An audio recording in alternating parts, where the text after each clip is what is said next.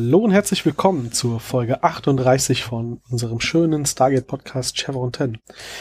Mein Name ist Uwe, ihr kennt mich und ich habe heute natürlich nochmal zwei mitgebracht, nämlich die Stefanie. Hallo.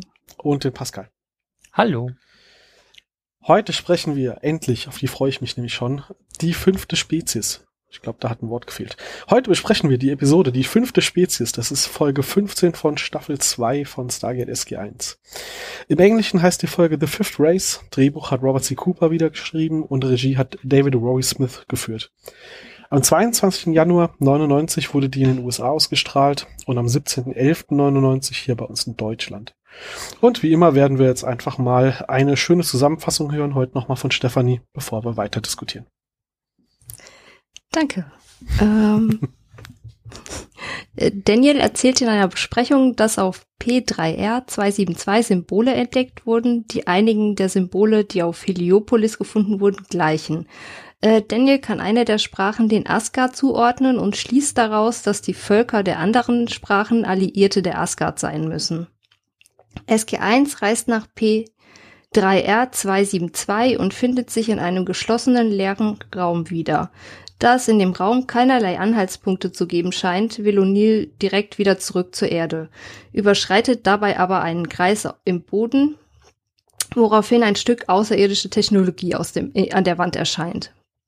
Äh, Tiaik, der am nächsten steht, sieht hinein, ohne dass etwas passiert. Er sieht nur Dunkelheit und ein paar bunte Lichter. Daraufhin schaut Jack sich das Ganze genauer an und wird von der Vor Vorrichtung festgehalten. Nachdem der Apparat ihn wieder loslässt und in die Wand zurückfährt, äh, bricht er ohnmächtig zusammen. Zurück auf der Erde stellt Fraser bei ihren Untersuchungen nichts fest. In der darauf folgenden Nachbesprechung bezeichnet O'Neill äh, zeichnet O'Neill äh, eine Maschine auf ein Blatt Papier. Es wird vermutet, dass das Gerät auf Tiaik anders reagiert hat, da er ein Jafar ist. Jack verhält sich eigenartig, er ist unruhig. Als er klarstellen will, dass alles in Ordnung ist, verwendet er ein fremdes Wort, was die anderen irritiert. Hammond schlägt Jack vor, sich ein wenig zu entspannen, er solle aber die Basis nicht verlassen. Jack unterrichtet Tiaik im Boxen, wobei er wieder ein fremdes Wort für seine Beine äh, gebraucht. Anschließend gehen beide zu Daniel und O'Neill benutzt das Wort Phalatus für Fähigkeit und Daniel erkennt, dass es mittelalterliches Latein der Ursprung ist. Äh, während Daniel noch in seinem Wörterbuch nachschlägt, fängt Jack an, den Text auf dem Monitor vorzulesen. Jack wird immer frustrierter darüber, dass ihm Wörter in den Frohen kommen, er aber ihre Bedeutung nicht kennt. Äh, bevor er zur erneuten Untersuchung zu Fraser geschickt wird, äh, schreibt er noch eine Tafel voller Gleichungen voll. Äh, bei der Untersuchung stellt Fraser fest, dass O'Neills Gehirnaktivität stark angestiegen ist. Nachdem Jack die Krankenstation eigenmächtig verlassen hat, findet ihn Carter dabei, wie er TX Stabwaffe untersucht und die Energiequelle daraus entnimmt. Hammond ist besorgt, dass Jacks Zustand äh, über Jacks Zustand und diskutiert die Situation mit Daniel und Carter. Sie werden durch Tiek unterbrochen, der sie in den Kontrollraum führt, wo Neil begonnen hat, lange Zahlenreihen in den Anwaltcomputer einzugeben. Äh, nachdem er sich nur gewaltsam davon abbringen lässt, startet das Computersystem neu und der Computer spuckt neue Stargate-Adressen aus, die nicht in der Abydos-Kartusche zu finden waren. Daniel stellt die Vermutung auf, dass das außerirdische Gerät eine Datenbank war, die in O'Neills Gehirn kopiert wurde. Er darf nicht mehr ohne, äh, er darf nichts mehr ohne Erlaubnis anfassen. Äh, Daniel konnte mit Jacks Hilfe etwas von der Inschrift übersetzen und herausfinden, dass das fremde Volk sich Antika nannte und sie die Erfinder des Star Stargates sein könnten. Ihr Wissen scheint O'Neill nun zu besitzen, welcher offenbar nach einem neuen Planeten sucht. Er kann mittlerweile aber nur noch in der fremden Sprache kommunizieren. Äh, dann gibt der Kater einen Hinweis, durch den äh, sie die Gleichungen an der Tafel ähm, lösen kann. Dr. Fraser stellt fest, dass die Störung äh, die Steigerung seiner Gehirnaktivität sich auf weitere Bereiche ausdehnt, womit er nach einer Weile nicht mehr mit ihnen kommunizieren und sogar die gesamte Wahrnehmung verlieren könnte. Carter und Tiek werden auf die Erkundungsmiss werden auf eine Erkundungsmission geschickt. Daniel will auf der Erde bleiben, da er der Einzige ist, der noch mit Jack sprechen kann. Jack teilt Daniel mit, dass er durch das Gate gehen will. Währenddessen kommt es bei der Mission zu Problemen, dass sich das Tor nicht aktivieren lässt und zu allem Übel noch eine zweite Sonne aufgegangen ist. O'Neill baut eine der Maschinen, äh, die er zuvor gezeichnet hat. Unterdessen werden mögliche Lösungen erörtert, wie das auf P9Q 281 gestrandete Team gerettet werden könnte. Unterdessen ist O'Neill mit dem Bau der Maschine fertig, allerdings ist nach äh, dessen Einschalten ähm, die Funktion noch nicht klar. Daniel zeigt O'Neill das aufgezeichnete Video, in dem Carter erklärt, dass das Stargate auf dem Planeten blockiert ist und bittet ihn um Hilfe, worauf dieser einen Bauplan zu einer weiteren Maschine zeichnet. Mit Hilfe von O'Neills Plänen schafft es das Team wieder zurück zur Erde. Wieder auf der Erde kann auch Carter nichts mit Jacks Maschine anfangen. Als man eine weitere Sonde zu einem der neu in den Computer eingegebenen Stargate schicken will, stürzt das System ab, da zu viel, zu viel Energie beim der Anwahl gebraucht wird. O'Neill hat derweil offenbar eine Idee, schließt das Gerät an die Energieversorgung an und lässt sich dabei auch nicht von Daniel und Tiak aufhalten. Plötzlich beginnt das äh, Stargate selbstständig rauszuwählen. Daniel, der mit O'Neill und Tiak im Kontrollraum ankommt, erklärt, dass das Gerät eine Art Energiequelle ist, welche die zusätzliche Energie bereitstellt. Man entscheidet sich, den Anwahlvorgang laufen zu lassen und wundert sich, warum acht äh, statt normalerweise sieben Chevrons angewählt werden. Das angewählte Stargate befindet sich in einer anderen Galaxie was den erhöhten Stromverbrauch erklärt. Hammond genehmigt schließlich auf Bitten von Daniel, dass O'Neill durch das Tor gehen darf. Tiek bittet mitkommen zu dürfen, was aber abgelehnt wird. Ebenso wie Carters Bitte O'Neill ein ähm, Codiergerät mitzugeben. Daniel teilt ihm noch mit, dass, eventuell, dass er eventuell nicht zurückkommen kann, bevor er durch das Tor schreitet. Auf der anderen Seite wird O'Neill aus dem Wurmloch geschleudert und wird von zwei kleinen grauen Männchen in Empfang genommen. Die Sprache, die er spricht, wird von den Asgard als die Sprache der Antike erkannt. Einer der beiden Asgard vor ihm nimmt seine Hand hoch und aus der Handfläche befindet sich ein mehrfarbiges ovales Kristall, das einen Strahl auf O'Neills Kopf abgibt, worauf er zu Boden fällt. Auf der Erde ist es nicht mehr möglich, die Toradresse erneut anzuwählen, da der Energieapparat nicht mehr funktioniert. O'Neill erwacht und ist wieder in der Lage, normal zu sprechen. Er bedankt sich mit bei dem, We er bedankt sich und die Wesen sprechen nun auch in seiner Sprache. Sie bestätigen, dass sie Asgard sind und erklären, dass die Wissensdatenbank der Aktika nicht für ihn bestimmt gewesen sei, da die menschliche Physiologie dafür noch nicht ausreichend entwickelt sei. Sie erklären, dass dies der Asgard-Planet Otala in der Galaxie Ida sei. Er ist hier, weil sein Unterbewusstsein sich das Wissen der Antiker zunutze gemacht hätte um ihm zu helfen. Sie sind überrascht, dass der Mensch noch doch weiterentwickelt sei als gedacht. Sie hätten sie studiert. Nachdem äh, äh, demnach haben die Menschen große Potenziale. Sie erklären, dass es früher eine Allianz der vier großen Arten äh, des Uni im Universum gab, welche aus den Asgard, den Nox, den Furlingern und den Antikern bestand. Die Menschen müssten sich noch beweisen, bevor sie dazugehören könnten. Und Neil erklärt ihnen, dass sie dazugehören wollen, auch wenn sie noch nicht alles verstehen, aber sehr neugierig das, aber wir sehr neugierig sind. Laut den Asgard könnten die Menschen in naher Zukunft die fünfte Art werden. Und Neil gibt einem Asgard die Hand. Im Stargate Center wird das wird, wird ein System statt, äh, erwogen, als das Gate ähm, von außen angewählt wird und Jack hindurchkommt. Er kann sich an nichts erinnern. Ende. Danke dir. Wahnsinnsfolge. Ja. Eine meiner Top Ten Folgen, muss ich sagen. Ja. Stimme ich zu. Jedes Mal zum Schluss Gänsehaut, wenn die Asgard kommen. Auch die, die Melodie der Asgard, mhm. dieses Asgard-Thema. Ja. Mm, jedes Mal Gänsehaut um ein bisschen Pipi in den Augen. Ich meine, sie haben keine Kosten und Mühen für die Folge gescheut. Sie haben sogar extra mal irgendwie eine separate Anwahlsequenz zu der von Abydos aufgenommen. Und sie haben zwei Asgard-Puppen. Wahnsinn. Ja. Keine Kosten und Mühen gescheut. Und die ganzen animierten Asgard, die da noch rumstehen. Ähm, ja, die Musik ist auf jeden Fall, äh, also die, die, das ganze Aska-Thema ist super schön geschrieben und kommt das vorher schon vor, wenn wir Talking lernen? Ich glaube nicht. Das ist doch, glaube ich, hier ist das erste Mal, oder? Nein, das kommt vorher schon vor, Ja? auch weil es ja in der Folge Insekten des Todes gespielt wird, wenn T-Rex sich mit Ellie unterhält. Ja, okay. Stimmt, da, das hatten wir letztens erst. Falls ich dich daran kurz erinnern darf. Ja, ja, ja, ja, okay. Auf jeden Fall, ja, wie du sagst, ist eine schöne Szene am Schluss. Es ist halt auch total beeindruckend, weil bisher haben wir an Alien ja, ich meine, die Goa'uld wir gesehen, alles, was irgendwie nach Ägypten aussieht oder halt sonst irgendwie angelehnt ist an alte deutsche Kulturen. Ähm, andere Völker sind sehr menschenähnlich oder halt sogar einfach menschlich und äh, nur weiter zurück. Und äh, wenn man da hier auf dem Asgard Heimatplaneten ist, da sitzen die, da laufen die ganzen kleinen grauen Menschen rum und dann noch die schöne Musik.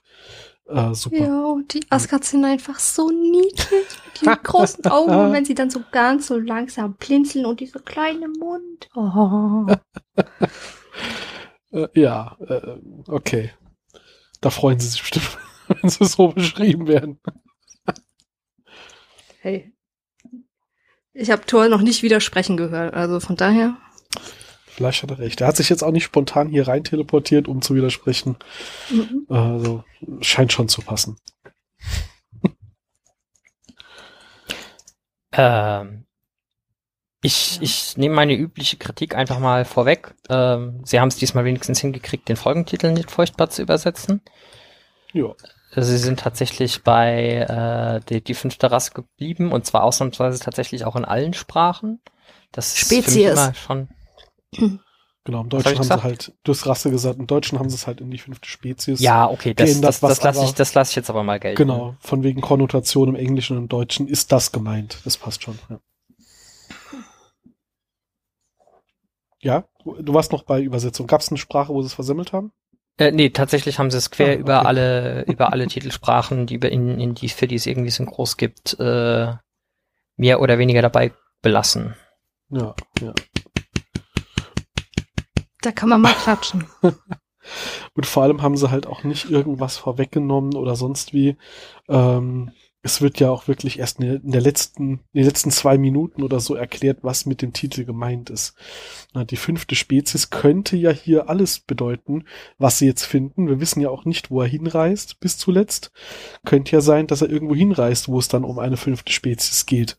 Ähm, hier der, der, ah, der Planet mit den, mit den vier Spezies Treffpunkt. Heliopolis? Heliopolis, der wird ja relativ früh erwähnt und äh, man würde ja erstmal denken, na, heute lernen sie vielleicht noch den fünften im Bunde kennen oder so. Und dann die, die, den Titel als Wendung am Schluss zu nehmen, sehr schön.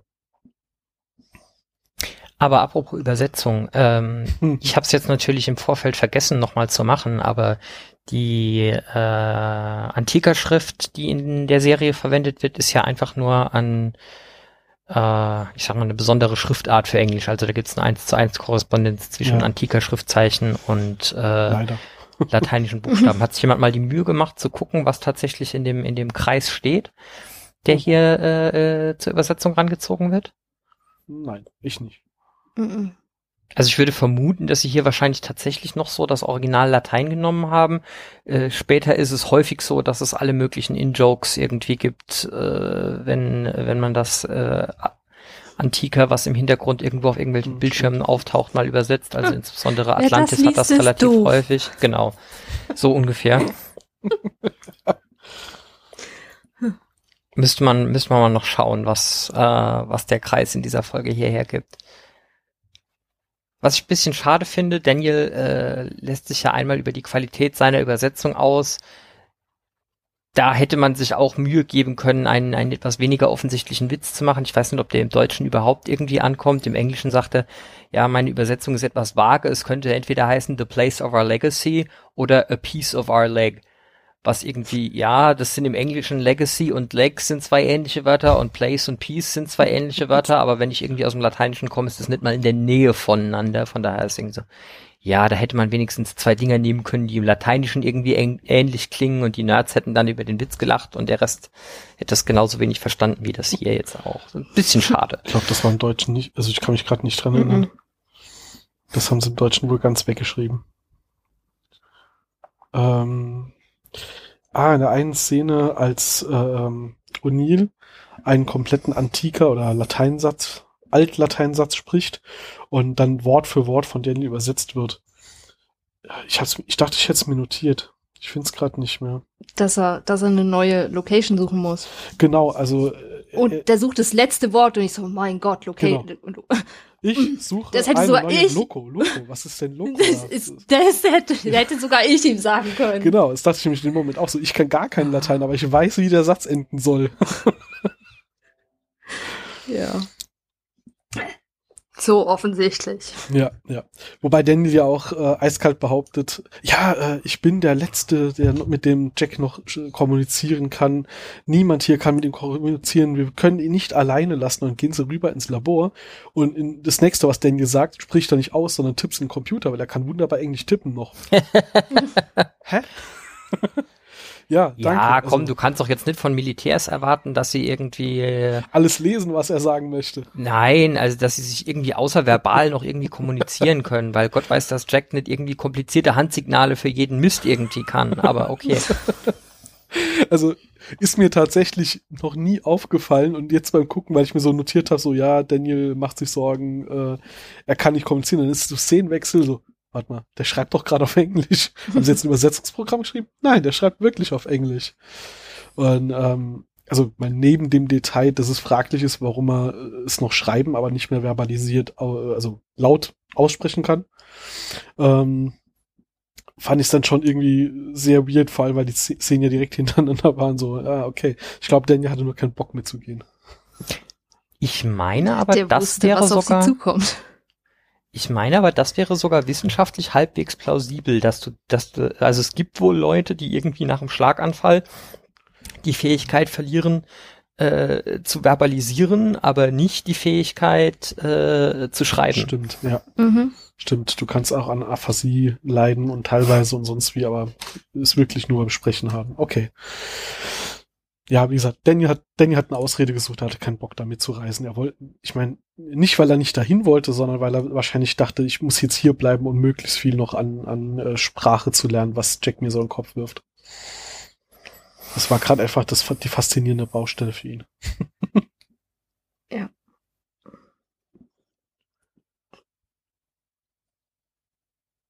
Ja, wenn wir schon den, den, den Wissenschaftsexkurs über Gehirnfunktion gerade angefangen haben, äh, diese Folge hier behauptet ja, wie so viel, viele andere Filme und Serienfolgen auch, dass das menschliche Mhm. Gehirn immer nur zehn Prozent seiner Kapazität benutzen würde. Äh, das ist natürlich Blödsinn. Also äh, tatsächlich benutzt das Gehirn zu quasi jedem gegebenen Zeitpunkt deutlich mehr als zehn Prozent seiner Kapazität. Äh, insbesondere kann man das allein schon daran feststellen, wenn wir immer nur 10% unserer Hirnkapazität benutzen würden, dann äh, müsste es ja irgendwelche Bereiche des Hirns geben, die du quasi ohne Probleme beschädigen kannst. Und tatsächlich gibt es quasi keine Hirnverletzung, die nicht irgendwie zu einem Funktionsverlust führt. In irgendeiner Form. Zumindest haben sie hier noch äh, wenigstens, ist, ist, also das, was Fraser formuliert, klingt wenigstens nach, wir lasten es nicht permanent aus, äh, so gleichzeitig. In vielen anderen Filmen klingt es ja eher so wie, ja, wir nutzen halt nur ein Drittel, die anderen zwei Drittel sind ungenutzte Masse oder sowas. Also hier klingt es wenigstens nur wie, wir nutzen, wir lasten es nur zu einem gewissen Teil aus und, und ak aktivieren nicht alles gleichzeitig. Ne? Aber Äh, ja, hast recht. Das ist, das ist so, wie es darstellt. Das ist prinzipiell richtig, das leidet dann aber wiederum an dem anderen Problem, weil wenn du nämlich irgendwie alle Neuronen gleichzeitig feuern lässt, äh, das ist auch nicht so super gesund, Nee. weil äh, das ist, me- meines Aber Wissens das ist das die Art und ja Weise, auch. wie du epileptische Anfälle kriegst. Ja, ja, aber ich meine, da, darum geht's ja auch. Es, es bringt ihn ja auch um. Ne? Ja gut, das ist richtig. Aber ja, es ist äh, nur zehn, also sagen wir so, evolutionär wären wir eine ganz schön dämliche Sackgasse gelaufen, wenn das, das Organ in unserem Körper, was unfassbar viel Energie verbrennt, die ganze Zeit nur auf Sparflamme laufen würde. Ja.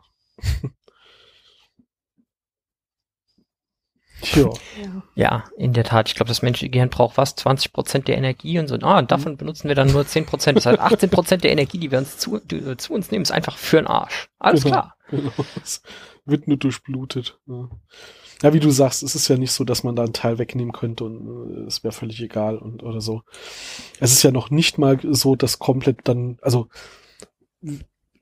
andere Teile können ja Funktionen noch nicht mal irgendwie unbegrenzt übernehmen. Ist ja wirklich so, dass dir sofort was verloren geht, wenn, wenn da Beschädigungen über das Minimalste hinaus stattfinden. Und ja, aber das ist, glaube ich, äh, ah, ja, ich wollte gerade sagen, das würde man heute vielleicht nicht mehr so machen, das so 90er-Ding, nee, aber heutige Filme machen denselben Mist. Das, das klingt Ich wollte halt gerade sagen, hatten wir nicht, hatten wir nicht interessant. gerade erst boah, vor drei, vier Jahren irgendwie diese Limitless-Serie, die auf genau diesem Prinzip basiert hat?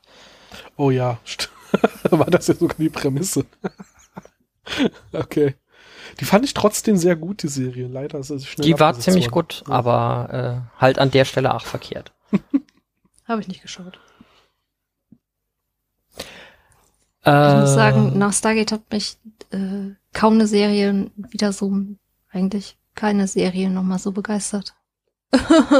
Oh. Ich vermisse das ein bisschen. da könnte ich dir allein im Sci-Fi-Bereich noch drei oder vier sagen, wo ich sage, die sind mindestens genauso gut. Also da muss, muss, muss ich ja, also es ist schon fast äh, zu trivial, aber Firefly? Habe ich auch nicht geguckt. Boah, Was? das ist halt, äh, Entschuldigung, wenn jetzt da euer Universum zusammenbricht. ähm, ich sag mal so, Firefly schafft es innerhalb der einen Staffel, die es leider nur gibt, äh, ungefähr genauso äh, einen fertig zu machen, dass es endet äh, wie bei Stargate nach zig Staffeln. Also hätte Stargate nach der ersten Staffel aufgehört, hätte es mich nicht so hart getroffen wie bei Firefly.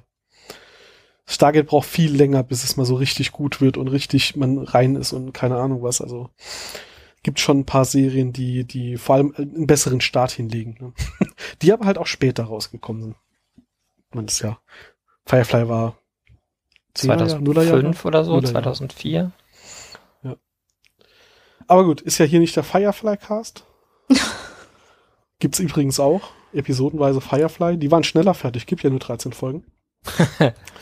ähm, also hätten wir hier den Firefly-Cast, wären wir schon durch. aber kann man auch, kann man ja auch mal empfehlen. Firefly-Cast äh, ist auf jeden Fall auch das Hören wert. Man sollte es aber vorher gucken. Also sonst ist es weird. Die reden noch ausführlicher. Ich glaube, die brauchen länger als eine Stunde pro Folge. Aber ja, man kann sich ja Zeit nehmen, wenn man nur 13 Folgen hat. Gut, genug damit. Mhm. Kannst ja, wenn du das schneidest, das Intro irgendwie stattdessen mit, mit dem guten Country von, von Firefly Oh. Intro unterlegen. Ja, ich habe den Ähm. Original-Soundtrack als CD sogar hier stehen. So, das war's jetzt aber auch dazu. Gut. Machen wir weiter. Kümmern wir uns um die wichtigen Dinge. Ja, zum Beispiel als O'Neill da an dem äh, äh, Antika-Gerät äh, steht, das Ding aktiviert sich, es greift um seinen Kopf, er zappelt da rum und die anderen stehen einfach nur da und gucken zu. Oh nein, was passiert jetzt? Selbst als es sich einklappt, reagieren sie nicht sofort, sondern erst als er auf dem Boden liegt. Ja, Mann, das ist doch, ansonsten würden sie ins CGI rein, äh, ähm, äh, Also ich meine, die können auch in dem Moment nicht viel tun, ja, aber sie versuchen es halt noch nicht mal. Die bewegen sich nicht mal auf ihn zu, niemand nimmt seine Waffen hoch oder so, die gucken einfach nur. Das ist die Schockstarre. Ja. Was ich faszinierend finde an diesem Konzept ist, du hast irgendwie ein Stargate, das führt in einen Raum, der gerade mal so groß genug ist, dass du nicht pauschal beim wieder rauswählen äh, vom, vom Kavusch zerlegt wirst, Mhm. Mhm. aber auch nur gerade eben so. Und es gibt irgend keine Tür, um aus dem Raum rauszukommen oder sonst irgendwas zu machen. So, wir haben einen ganzen Planeten, der nur dafür da ist, diesen einen Raum zu haben und der Rest vom Planet ist einfach egal. Der Ja. Rest vom Planet kann vielleicht mit Raumschiffen angeflogen werden. Mhm. Wissen wir, dass es überhaupt ein Planet ist? Ja gut, muss ja schon ein Planet sein, weil äh, sonst hätten sie ja, also, ah, war ja was mit Licht kommt rein, ne? ja, das, nee, nee, das, das weiß ich jetzt noch nicht ja, mal, es ist aber beleuchtet. Irgendwo muss das Licht ja herkommen, sagt Carter. Genau. das und, äh, also sie, sie, das ist ja ein Planet äh, oder eine, eine Gate-Adresse, die sie über ihren normalen Modus irgendwie noch. Ah, ja. rausgefunden Gefunden haben. haben. Das heißt, Stimmt. also könnte natürlich auch eine luftdichte Box sein, die irgendwo im Raum schwebt mit einem Gate drin, ist aber eher unwahrscheinlich. Ja, das mit es kommt von der Abydos-Kartusche äh, ergibt natürlich Sinn, weil sie ja die Koordinaten von äh, Expansionsbewegung und sonst was da korrigieren. Das wird ja sonst nicht viel Sinn ergeben. Vielleicht Äh. ist es etwas vorgegriffen, aber das könnte, dass O'Neill ja über diesen Kreis läuft und das aktiviert, könnte ja auch schon so eine kleine Anspielung drauf sein. Na gut, wahrscheinlich haben sie da noch nicht dran gedacht, aber dass er dieses Antika-Gen hat. Das frage ich mich halt auch. Und äh, äh, ins Gerät gucken aktiviert sich nur bei ihm. Ja. haben sie es ja erklärt mit, ja, bei Tiak war, äh, ist halt ein Goa'uld präsent oder so. Aber ähm, ja. Was also, wäre gewesen, wenn Carter oder Daniel es versucht hätten? Das wissen wir natürlich nicht. Ähm, ich ich habe mich das auch gefragt. Haben sie hier schon das mit dem Antika-Gen vorweggenommen, weil das schon irgendeiner im Hinterkopf hatte? Oder ähm, ja, haben sie es halt nachher quasi gerettet in O'Neill hat halt ein Antika-Gen. Und hier war es gar nicht, noch gar nicht so gemeint. Ne? Also ich hätte behauptet, das haben sie hinterher gerettet. Mhm. Das wäre auch meine Vermutung gewesen, weil das wäre zu weit vorgegriffen. Das kommt ja wirklich erst deutlich später mit Mhm. Antika-Gen und, und was auch immer. Ja.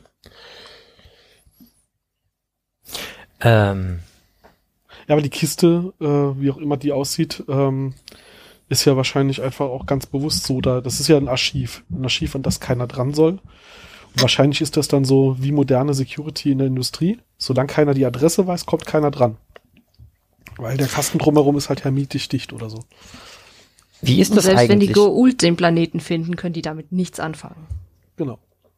Ähm, sie haben ja später so Asgard auf Abruf. Sie Ja. haben was? Später, so, so sechs Folgen, äh, sechs Staffeln später haben sie ja irgendwie Asgard auf Abruf, die auch irgendwie, ah, auf äh, Abruf. äh, Entschuldigung, das ist nicht richtig rübergekommen. Ähm, was spricht dann eigentlich dagegen, einfach so in Staffel 8 oder so, einfach so, okay, wir gehen jetzt mit 20 Mann dahin, ihr guckt mal zu 20 Leuten da rein, dann schreibt ihr einfach alles auf, was euch auffällt und kurz bevor ihr irgendwie das Zeitliche segnet, äh, rennen wir hier irgendwie zu äh, Thor oder Hermjot oder so und die dürfen euch dann nochmal hi. Ähm, ich glaube, es wird explizit gesagt, dass das Gerät sich einmal aktiviert hat und dabei Ja. den äh, Datenübertragungen Sci-Fi, die werden nie dupliziert, die werden immer nur von nur Move Command. Das wird, glaube ich, nicht in der Folge erwähnt, aber dann in der anderen, wenn es wieder passiert. Also die Okay. Dinger sind so äh, Single-Use. Energiequelle Mhm. ist leer und die Daten sind auch gewiped. Das erscheint mir ein sehr schlechtes User Experience Design. Ja. Ja, kommt drauf an, wie halt- viele sie davon in der Galaxie versteckt haben.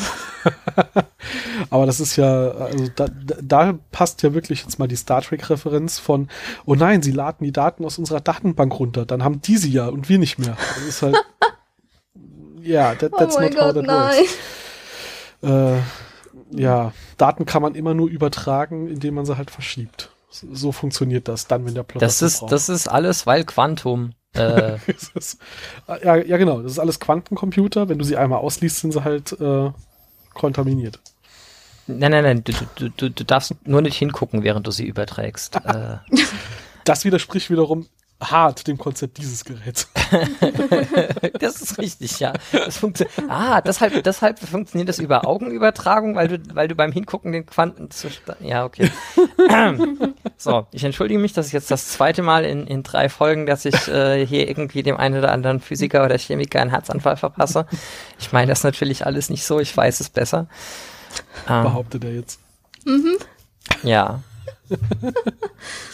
Ich habe da eine, Kas eine Katze in einer Kiste, die äh, sich noch nicht sicher ist, ob sie, ob sie das weiß, beziehungsweise die, die, die weiß das und weiß es nicht. Luna? Du sperrst hier eine Kiste? Nicht sperren, sie springt da freiwillig rein. Ich habe ja auch nichts Deckel davon zu. behauptet, dass da irgendwie ein äh, Gift drin wäre oder radioaktives Dings oder sonst irgendwas. Er hat nur gesagt, Katze in der Kiste. Und ich meine, jetzt mal ganz ehrlich, das ist nicht schwer. Nein, du musst es nur hinstellen und dann ist die da schon drin. Meine hat gerade lebt gerade in einem Kistenparadies. Wieso das? Ich habe einen Staubsauger geliefert bekommen, der war in so. mehreren Kisten verpackt. Und jetzt lebt sie den Traum. Obwohl sie die großen Kisten zuerst diskriminierend äh, auf der Seite hat liegen lassen. Die kleine Ja, muss, Boxen wollte waren sagen, muss immer erst in die kleinen Kisten reinpassen. Also bei den Katzen hier ist es ja so, dass sie gern in Kisten sitzen, gern auf Kisten sitzen und wenn du ein Blatt Papier auf dem Boden legst, liegen sie auch gern auf dem Blatt Papier. Und die Tage hat die eine Katze das alles kombiniert, weil da stand eine große Kiste, in der kleine Kisten waren und auf einer der kleinen Kiste lag ein Blatt Papier und darauf die Katze. Ich konnte leider nicht rechtzeitig ein Bild machen für diese Kistenception. Ja. äh, wie sind wir jetzt gerade zu Katzen gekommen? Ach so, wegen Physik, ja. Äh, Zurück zu den Antikern. Die Antiker haben mit irgendwie äh, pseudo-römisch den Römern beigebracht, wie man Straßen baut und offensichtlich ist ja die äh, Assoziation zwischen Straßen und Stargates total offensichtlich, ist quasi dasselbe. Der Absolut. Gedankensprung hat ne, äh? Ja, Carter konnte ihm auch nicht folgen. Ja.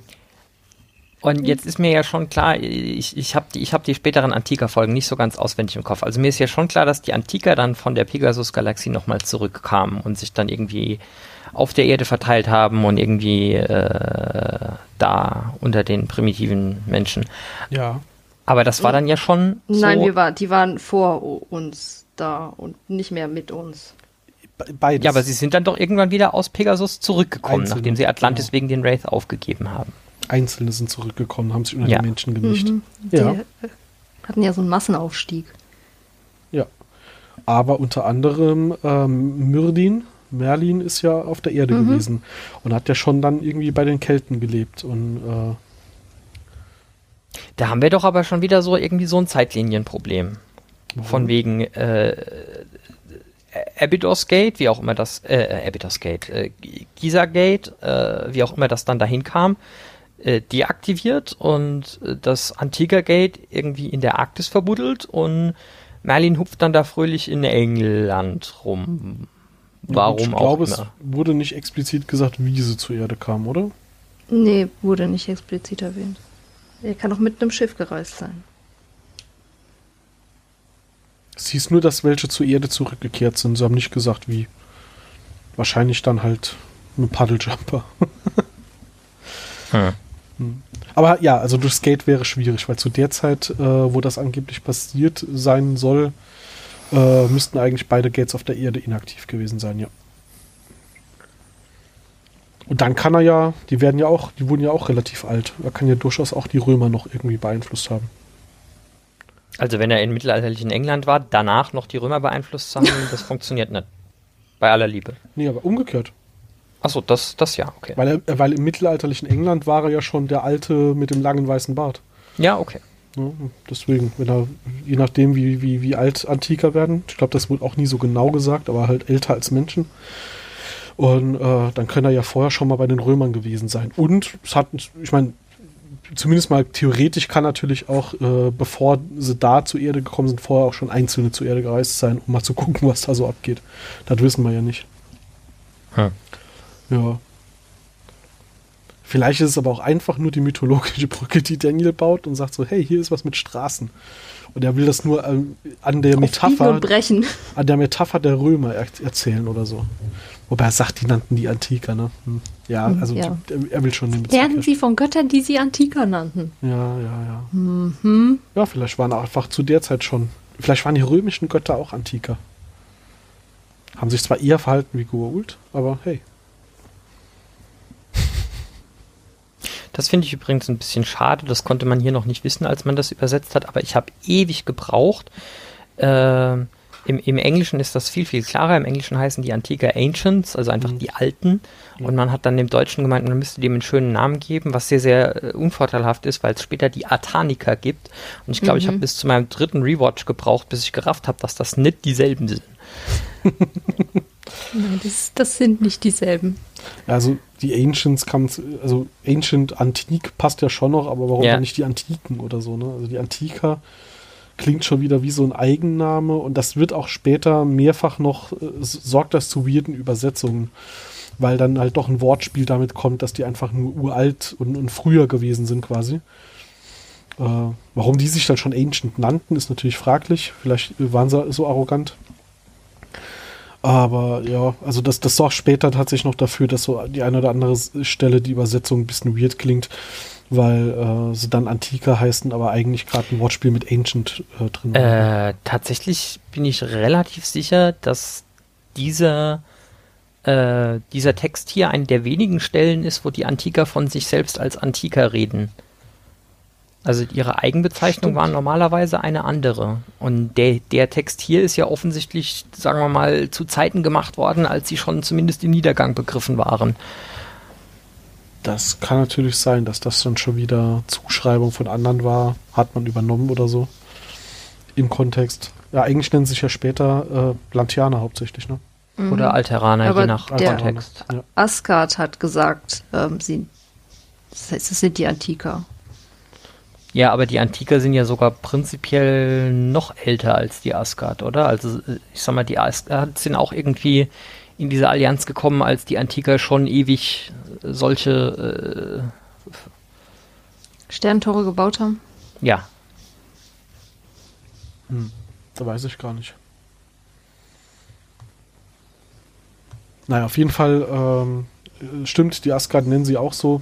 Die, auf jeden Fall hat dieses Volk viele Namen. Und ob die Schrift halt wirklich, also die, der Schriftzug, den sie da untersuchen, wer den genau geschrieben hat und äh, in welchem Kontext und so, das wissen wir ja alles nicht. Naja, die Asgard werden, ach die Asgard, die, die auch, aber die Lantianer werden uns ja noch äh, sehr lange begleiten, bis hin zu Spin-Offs. ja, die kommen hier so das erste Mal vor. Überhaupt haben wir hier nochmal, ich habe es bei der letzten, vorletzten Folge irgendwie schon zwei, dreimal erwähnt, hier haben wir nochmal extrem viel Hintergrund. Also viel von dem, was hier passiert, ist die Basis für einen Haufen Sachen, die später passieren. Sie kriegen hier das erste Wissen über die konkrete Funktionsweise und inneren Konstrukte von DHDs. Sie kriegen äh, eine Erklärung für mindestens eins der zwei zusätzlichen Chevrons auf dem Gate. Äh, O'Neill gibt ihnen eine Basis zur Übersetzung von antiker Schrift. Äh, was habe ich noch vergessen? Also super viel von dem, was O'Neill mal eben, achso, die, die, die ganzen zusätzlichen Gate-Adressen natürlich. Oh, super ja. viel von dem, was O'Neill mal eben so in fünf Minuten nebenher aus seinem Unterbewusstsein da rausholt, ist Zeug, an dem sie dann jetzt die nächsten zwei Staffeln äh, im Hintergrund einen Haufen Sachen weiterentwickeln. Dass sie jetzt das DHD verstehen lernen und somit die erste antike Technik äh, über, wir haben irgendwie durch Brute Force rausgefunden, wie wir das Gate steuern. Ähm, sorgt ja wirklich dafür, dass sie da auch technologische Fortschritte machen und das Gate-System auch immer besser steuern, manipulieren, verändern können. Ich hatte es letzte Mal ja schon angesprochen, äh, es dauert nicht mehr lange, bis sie ja nicht mehr das Problem haben, oh mein Gott, ich war zu langsam, ich habe nicht gesehen, wo die hingereist sind. Später haben sie Geräte, die sie an so ein DAD anklimmen und, äh, ah ja, hier sind die letzten zehn Adressen, die gewählt wurden. Ja. Also da passiert wirklich jetzt durch diese Folge, die hat den Grundstein gelegt für richtige Sprünge, was das angeht. Und die neuen ja. Gate-Adressen sind natürlich vor allem deswegen wichtig. Wir haben jetzt quasi neue äh, Möglichkeiten geschaffen, in Welten zu reisen, in denen die äh, Goa'uld keine Rolle spielen. Weil wir kennen jetzt Adressen, die die Goa'uld nicht kennen. Oder potenziell nicht Und kennen. Und die Folge verbindet ähm, zwei sehr gute oder drei sehr gute Folgen miteinander und ähm, führt es dann noch weiter. Die, die Qualen des Tantalus und die, die beiden Asgard-Folgen. Ja. Also werden die, die Storyfäden auch langsam verwoben und dadurch komplex und übergreifend. Ja. Wir erfahren, dass die äh, Asgard in einer anderen Galaxie leben. Ich glaube, das war damals noch nicht so klar, wo die genau herkommen. Und wir erfahren sogar den Namen der Galaxie. Ja, also es ist schon Wahnsinn, was hier so alles äh, aufgetan wird innerhalb von 40 Minuten. Und Jack ist auch einer der ist auch der erste Mensch, der den Heimatplanet der Asgard betritt und nur einer von zwei, die jemals diesen Planeten betritt. Echt? Ist das nur Jack, Jack und Carter? Ja. Krass. Das beiläufigste, was wir in dieser Folge erfahren, was aber äh, ein, ein, ziemlich cooles Hintergrund-Handwaving ist. Äh, wir erfahren, warum TX seine Stabwaffe nie aufladen muss. Die hat ja eine Wahnsinnsenergiequelle, offensichtlich. Also mhm. Also ja. ein Knicklicht. ja, also ein Knicklicht, aber wenn man bedenkt, äh, wie viel Energie das in das Stargate-System ja. speist und mit welcher Bandbreite da auch Energie reingeschoben wird, damit wir jetzt diese Reise machen können, das schafft die Menschheit nicht zu erzeugen. Das schaffen wir später mhm. nur durch ZPM. Und ähm, das, das kommt alles aus diesem kleinen Ding. Also so eine Stabwaffe hält wirklich ewig. ja. Braucht er aber danach dann eine neue Stabwaffe? Weil ja. der Apparat ist ja tot. Ja. ja, gut, sie haben kaputt. jetzt die letzten, die letzten zwei Staffeln genug irgendwie Goa'uld-Stützpunkte überfallen, dass sie da wahrscheinlich einfach so 10 bis 15 äh, in der Reserve in der Waffenkammer liegen haben. Vermutlich, ja. Hm, heute nehme ich äh, die da. Also, sehen wir, also später wird das ja äh, zur Standardausrüstung, dass in so einer Waffenkammer oder einer Waffenkiste einfach so ein paar Stäbe und Set Nikitils und sonst was mhm. rumliegen. Das ist hier noch nicht ganz so, aber ja, die werden schon ein paar haben inzwischen. Ja, aber also dieses kleine Ding, so viel Energie und später bei jedem Versuch, irgendwie Pegasus anzuwählen oder sowas, kriegen sie die Energiequelle nicht zusammen. Auf der anderen Seite kommen sie nie wieder auf die Idee zu versuchen, die, die Stabwaffe als Energiequelle für egal was zu nehmen. Also sie müssten ja noch nicht mal so hier wie, äh, wie hier jedes letzte Quäntchen rausholen, aber das nächste Mal, wenn sie irgendwo festhängen, so, oh, kein DHD und keine Energie, kommt auch keiner auf die Idee, zu sagen so, ey, Tiaik, schieß doch einfach 200 Mal mit deiner Stabwaffe auf das Teil. Oder wir warten einfach aufs nächste Gewitter. Vor allem hat dieses Gerät ja, ich meine, das Gerät hat das Ganze gesteuert und so weiter, okay, und hat vielleicht auch das letzte aus so einer Stabwaffen-Energiezelle rausgeholt. Aber was hält sie denn irgendwie in Staffel 8 davon ab, so eine Batterie von Stabwaffen ans Gate zu hängen und Pegasus anzuwählen? Ja, selbst, selbst wenn du nur 10% aussehen. der Effizienz. ja, tut mir leid, das können wir nicht machen, das verstößt gegen die Rule. Cool. Ah, ja. Warum macht ihr das nicht? Das sieht doof aus. Aber das war doch ein Plot-Device. Das, das, das können wir nicht wiederverwenden. Single-Use-Plot-Device. Ähm, diese. Moment, ich habe es mir irgendwo aufgeschrieben. Ähm. Ja. Ja, ja, Moment. Das Gerät, ähm, das O'Neill da baut, diese, diese Energiequelle, das, ähm, das scheint irgendwie ein Hubschraubertriebwerk oder wenigstens ein Teil davon zu sein. Ach echt?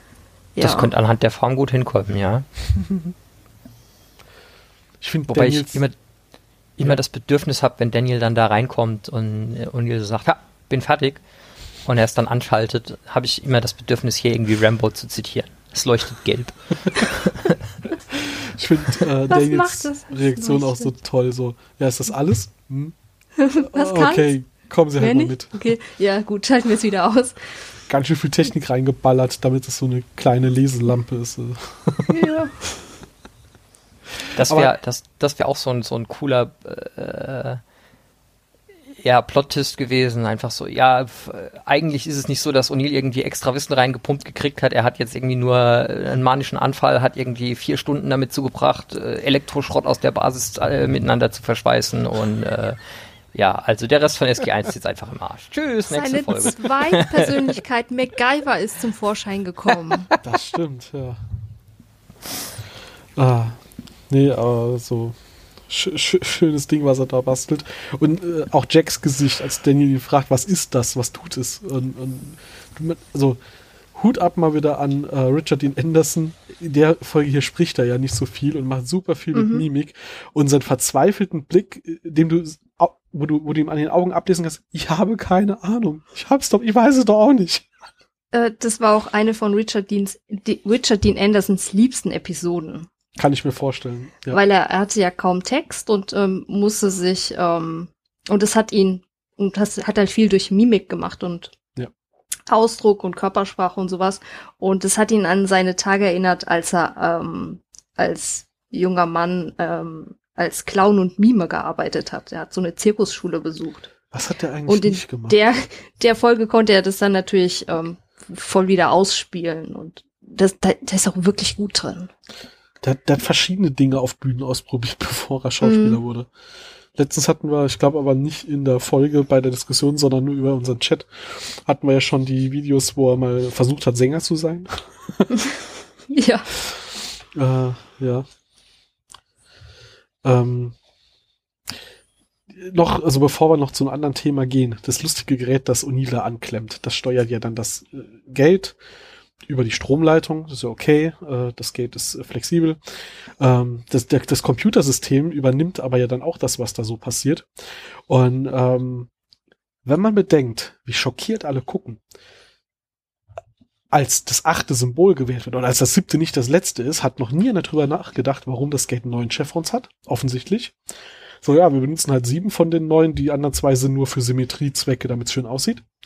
Ja, das ist wie, äh, äh, wie Noträder im Auto und das ist, falls, falls eins ausfällt, kannst du ah, dann okay. Ersatzchevrons. Gleichzeitig hat aber auch der Entwickler der Gate Steuersoftware seine Software so flexibel gestaltet, dass die Software sagt, okay, hier ist ein achtes Chevron, ich füge hier eine Zeile an, ich nummeriere das weiter. also der UI-Designer hat auf jeden Fall gut vorausgeplant. Ne? Das hat O'Neill einfach alles reingehackt, als mhm. er da seinen, seinen, seinen Super-Hacker-Modus gemacht hat. Ah, okay, das Was? kann natürlich sein.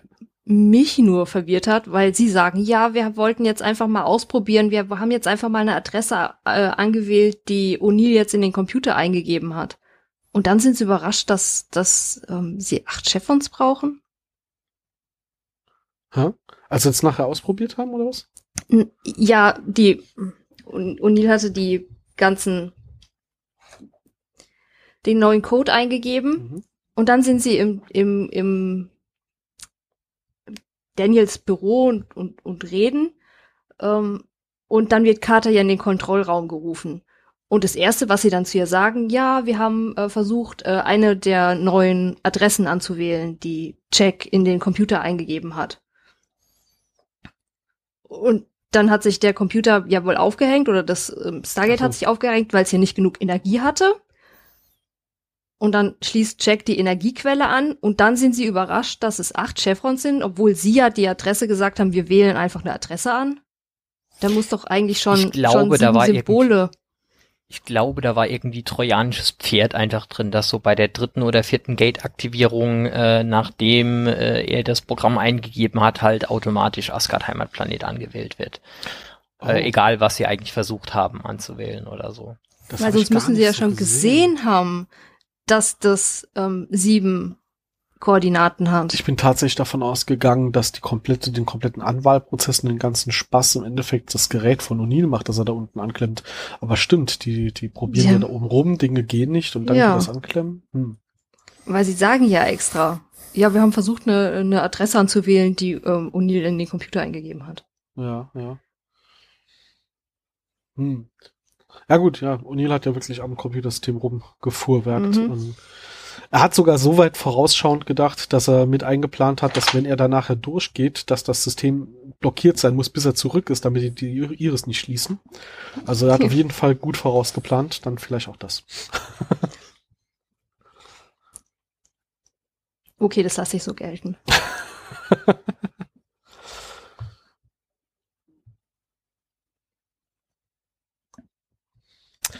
Carter sagt ja Mhm. über die Beschriftung der Tafel, äh, als O'Neill da die ganzen mathematischen Formeln geschrieben hat, dass es ja alles überhaupt keinen Sinn ergibt. Die ganzen Formeln seien ja totaler Quatsch. Und als ihr, ihr dann sagt so, ja, 8 gleich 10, dann sagt sie, ah ja, das ist ja simpelste Mathematik. Also plötzlich war es noch nicht mal mehr irgendwas Komplexes. Die Berechnungen, um äh, Planeten, an, Gates anzuwählen in anderen Galaxien. Das ist jetzt dann plötzlich simpelste Mhm. Mathematik, nachdem sie Mhm. weiß, dass es die Basis 8 ist. Okay, Carter, okay. Ja, da steht dann einfach eins plus drei ist vier. So, ja, wahrscheinlich. Also, ach so, ja, ja, jetzt ist einfach. Ja. Aha, natürlich. ja. Aber warum eigentlich Oktalsystem? Ich meine, Ja, das habe ich mich auch gefragt, weil die Asgard Mhm. haben ja fünf Finger. Also das, das funktioniert ja nicht. Sie- und es ist Sicher? Antikerwissen und Antikerwissen haben auch fünf Finger pro Hand. Ich habe mir tatsächlich extra Ja. jetzt den, den Screenshot rausgesucht, Ja. wo ähm, der Asgard äh, O'Neill heilt.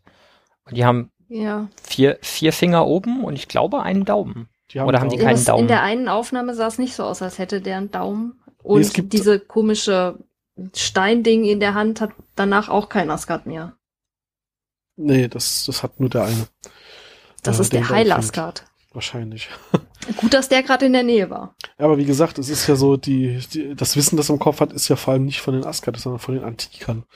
Und äh, gut, vielleicht hat man das hier noch nicht so auf dem Schirm gehabt, dass die nachher doch so sehr humanoid sind.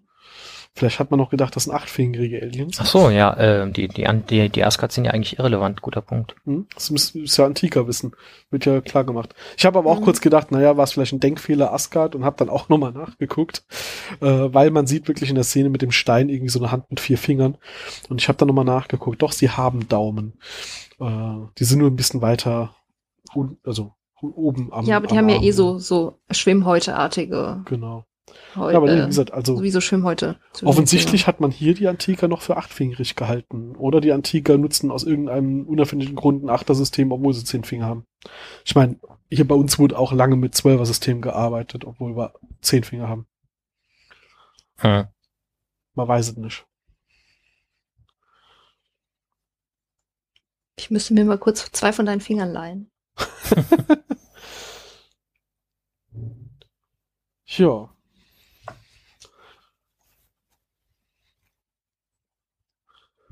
ich habe jetzt noch ein paar Notizen zum Treffen von, von Thor auf die Asgard, dann wären wir schon am Mhm. Ende der Folge.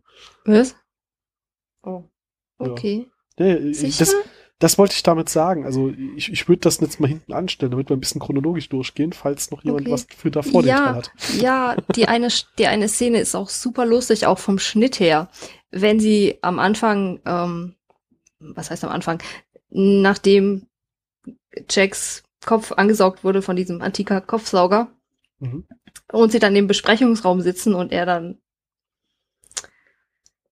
ein antiker Wort benutzt und dann diese Diskussion mit Daniel und Jack, wenn er meint, ich habe das nicht gesagt und er doch, nein, doch und dann die Kamera immer von einem zum anderen schwenkt oder immer der Schnitt von einem zum anderen und dann kurz auf Hammond, der dann verwirrt guckt und dann wieder von einem auf den anderen, finde ich einfach nur genial. Das stimmt, schon so ein bisschen Slapstick. Mhm. Und dann haben sie noch eine, eine schöne Kamerafahrt, wenn man das so sagen möchte, ähm, wenn ähm, die Hammond was erklären und äh, ihm gegenüber stehen Carter, Fraser und Daniel. Und zuerst erklärt Carter irgendwas und dann schwenkt die Kamera weiter im Kreis und äh, fährt auf Janet, dann erklärt Janet irgendwas und dann fährt die Kamera weiter zu Daniel und dann sagt Daniel irgendwas. Dynamische Kameraführung. Mhm. Darf man auch mal loben. Die Kameramänner machen auch guten Job. Das stimmt. Oh, ich habe doch noch einen Punkt, der, der vorher ist und der vor allem Diskussionspunkt ist. Okay, hau raus. P9Q 281. Der Planet mit den zwei Sonnen. Oh, ja. Die schwitzen gar nicht, wenn die wieder zurückkommen. Die haben geschwitzt, das ist alles verdunstet. Nee, Mhm. äh, mein, mein Punkt an der Stelle ist eher, warum zur Hölle ist auf dem Planeten Gate? Der ist ja offensichtlich nicht bewohnbar für Humanoide. Warum haben die Ask, äh, warum haben die Antiker dort ein Gate platziert? Das machen die normalerweise nicht. Naja, und während andere Umweltfaktoren sich natürlich ändern können und Dinge plötzlich schlechter ja, bewohnbar zwei sind. und Sonnen eher nicht. Genau, zwei Sonnen sind nicht plötzlich aufgetaucht. haben die auch das Gate dort abgesetzt, nachdem sie ihr Map durchgeschickt? Nee, warte. Nachdem sie geguckt haben und gedacht haben, ah, eine Sonne, hier ist ein Gate und haben sie die zweite Sonne auch nicht gesehen? Nein, vielleicht hat da eine Spezies gewohnt damals, die an die klimatischen Bedingungen dieses Planeten angepasst war, mit denen sie interagiert haben. Hm.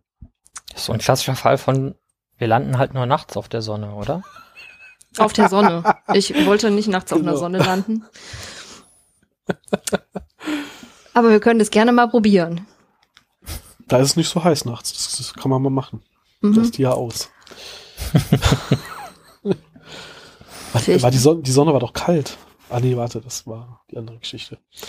Ähm, ja, nee, also Aber das, zu Sonnen erfahren wir ja nächste Woche, in, in der nächsten Folge mehr. Oder weniger. Ja, das war keine, keine, keine gute Überleitung. Ja, es tut, tut mir leid. In meinem Kopf klang's besser. okay. Das ist ja oft das Problem. Ähm, ja, also wie gesagt, äh, wundert mich vielleicht, was man sie, was ich mir noch erklären könnte, wäre, vielleicht war die Atmosphäre mal anders und deswegen war das kein Problem oder so. Aber deine Erklärung ist auch noch ganz gut. Äh, wobei die Asgard haben, äh, die, die, die Antiker haben eigentlich eher so selbst bevölkert. Denen waren andere ja relativ egal. Bis auf die. Ja, aber sie hatten ja auch die Allianz mit den anderen vier großen Rassen vielleicht. Vielleicht leben die Furlinge auf 100 Grad heißen Planeten. Ja, da wir von den Furlingern und da die ja terraformen können, wir, wir wissen ja von den, wahrscheinlich, äh, wir wissen ja von den Furlingern sonst nichts. Oh, apropos Furlinger, dazu habe ich auch noch eine witzige Info. Moment, ich hatte es mir aufgeschrieben. Oh mein Gott, ich glaube, das ist mein Running Gag in der Folge. ah ja. In der Folge, Äh, ja. Mhm. Gut, dass du Äh, das in- gesagt hast. Ja. Äh, der Name Furlings, ähm, den, den hatte sich ja Robert C. Cooper äh, für die Folge ausgedacht. Und ähm, die wurde dann zu einer Quelle von vielen Witzen. Ähm, einige Fans kamen dann auf die Idee, dass Furlings ein Anagramm für Fangirls sei. und, und in einem Interview hat Robert C. Cooper dann einige Zeit später ähm, gesagt, dass er sich über die Idee sehr amüsiert hat.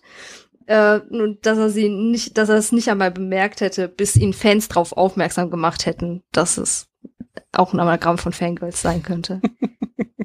Fun Girls, oder? Nicht Fangirls. Ja, Fangirls. Ja. Entschuldigung. Ja, Fangirls.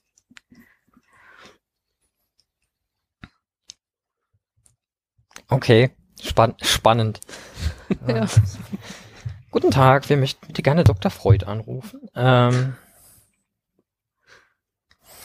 Für Ja. die Fans. Übrigens, äh, wir hatten es letzte Mal ja angesprochen, hier die Reihenfolge der Folgen, weil auf den DVDs ja die nächste Folge eigentlich jetzt die aktuelle, also die, diese und die nächste sind auf vielen DVD-Boxen vertauscht. Mhm. Und äh, habe jetzt bei der Recherche auch gerade äh, zufälligerweise rausgefunden, Joseph Melosi hat ja äh, hier auch mal wieder Konzeptzeichnungen veröffentlicht. Ähm, übrigens auch wieder sehr detailgetreu umgesetzt, also ich verlinke es auch auf jeden Fall nochmal. Sieht hübsch aus. Ähm, und dort steht eine Folgennummer drauf. Und da stellt sich raus, dass die Reihenfolge auch ursprünglich andersrum geplant war. Diese und die nächste Folge wurden bei der ersten Ausstrahlung halt vertauscht. Und deswegen gibt's diese zwei verschiedenen Reihenfolgen an der Stelle. okay.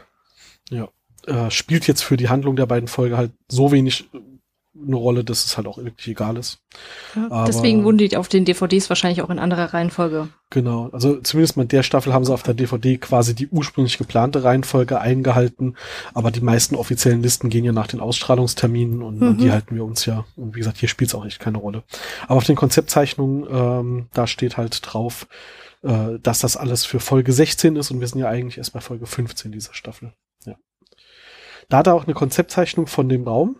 Äh, die, die, äh, mit dem, mit dem Datenübertragungsgerät, wo sie am Anfang hinkommen. Und äh, ist mir so in der Folge nicht so bewusst aufgefallen. Die Wände haben ja schöne Muster und in der Zeichnung sieht man noch deutlicher, dass das natürlich die Muster sind, die wir halt auch vom Gate und vom DHD und sowas kennen. Also dass das im gleichen Stil, die, der, der komplette Raum ist quasi mit denselben Mustern überzogen. Hm. Da fällt mir jetzt auf der einzige andere Punkt, wo mir, wo mir bewusst diese Muster eigentlich auffallen, ist eigentlich auf den, auf den Stabwaffen und auf den Sets. Mhm. Ich befürchte, das ist halt ein Relikt äh, aus der Zeit, als, äh, als die Urult noch die Erbauer sein sollten oder so. Das ist denkbar, ja. Ja. Wobei, wer weiß, vielleicht sind auch die Stabwaffen und die Sets geklaute Technologie von den Antikern. Die äh, Goa'uld replizieren die halt quasi eins zu eins weiter, inklusive der Muster, weil Gewohnheit. Ähm, du hattest ja ähm, äh, gesagt, die sollten andersrum veröffentlicht werden. Mhm. Und apropos Veröffentlicht, äh, Veröffentlichungs, Veröffentlichungsdatum, ähm, das ist eine von vielen Episoden, die auf Sky One im Vereinigten Königreich früher ausgestrahlt wurden als auf Showtime und dem Cypher Channel in den USA. Okay. Wie viel früher? Irgendwie einen Tag oder so? Oder Ähm, war das tatsächlich irgendwie Ähm, signifikant viel? 22. Januar war ja die Erstausstrahlung in den USA und am 16. Dezember war die Erstausstrahlung im Vereinigten Königreich. Oh, okay, krass, das ist schon einiges. Ja. Das würde einem heutzutage nicht mehr passieren. Nee. Heutzutage sind aber auch bei Serien äh, auch, auch dieses Delay in die andere Richtung. Ne? Januar-Ausstrahlung USA, November-Ausstrahlung hier in Deutschland, das hat man ja heute so gar nicht mehr. Die Zeiten von Streaming haben das hart geändert. Das sind ja schon alle genervt davon, dass PK einen Tag später äh, bei uns erst rauskommt.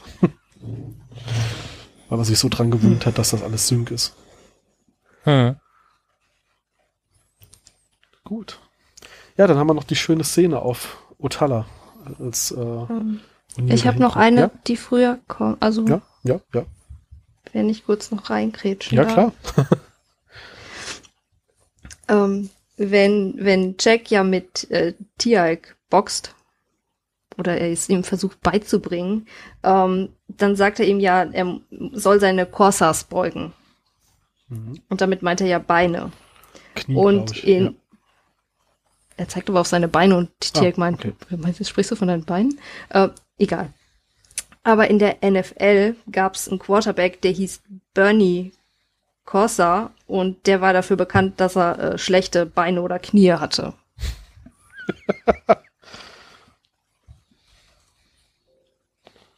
Finde ich witzig. Vielleicht haben sie den Begriff daher entlehnt. Das kann natürlich sein. Das wird uns wahrscheinlich nie, niemals jemand noch verraten können. Von den Autoren.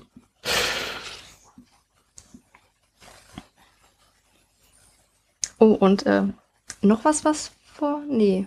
Nee, doch, ja, doch was, doch was, was vorher kommt. Ähm, Jack ähm, sitzt ja dann, äh, Daniel hat ihm das Video gezeigt, dass die in Gefahr sind wegen der zweiten Sonne und dass sie nicht rauswählen können. Und Jack setzt sich dann hin und äh, zeichnet ja dann den Bauplan. Und erstens, wenn er den zeichnet, zeichnet er den mit Bleistift und später, wenn die den auf den Tisch geworfen kriegen, ist er mit so einem Kugelschreiber, mit so einem äh, lilanen Stift geschrieben. Das ist das Erste. Und ähm, wenn sie, wenn er den, den Plan hinlegt, äh, da steht dann ganz unten noch der Satz, if this all fails, well, see ya. wenn das jetzt Carter eigentlich keinen Hinweis gegeben hätte, wer den Plan gezeichnet hat. Ähm, also das mit der Farbe, die sich ändert, kann man, könnt, könnte ich mir noch erklären. Der war dann ja so im, in der Zone, als er das Ding gemalt hat, dann hat er das schon ordentlich gemacht, ein Bleistift vorgezeichnet, dann ordentlich getuscht und dann ist rausgegangen. Wenn er ja keine Zeit hat, weil Genau, die ist- gerade verbrennen bei 95 Grad Ist Celsius. egal. Ist egal. Du hast gesehen, wie detailliert das auch ist und alles mit Schattierung und allem. Also er wollte das ja schon ordentlich machen. Das, das, so lange müssen die halt da schon warten. Er hatte vier Stunden Zeit. Ja. Nach, nach einer Stunde hatte er die Skizze fertig und dann hat er drei Stunden gebraucht, damit es hübsch aussieht.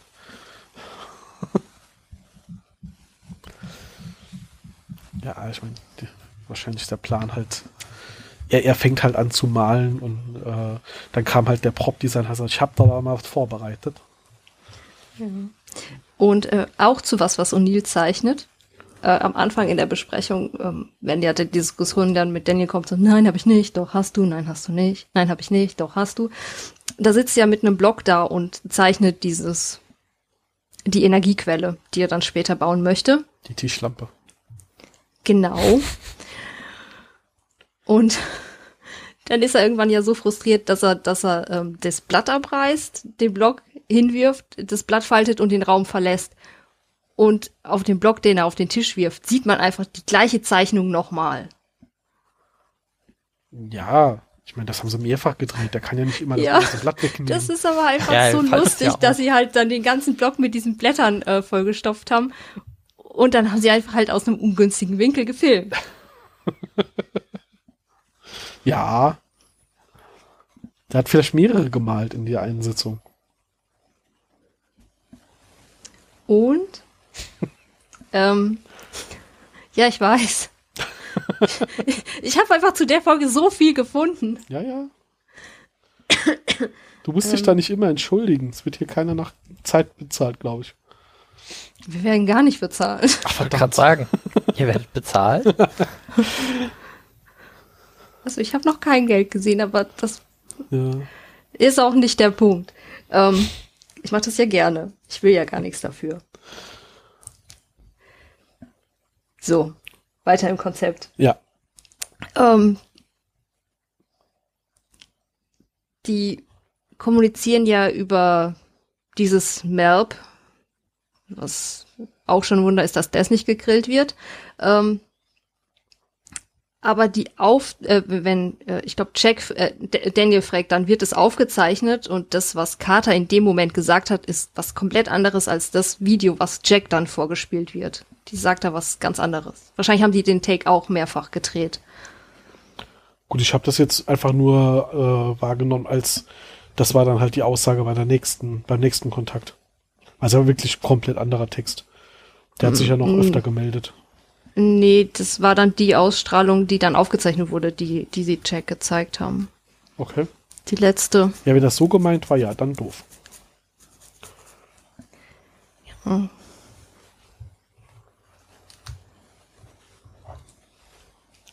Moment. Ich gucke, ob ich noch was habe vor Asgard-Planeten.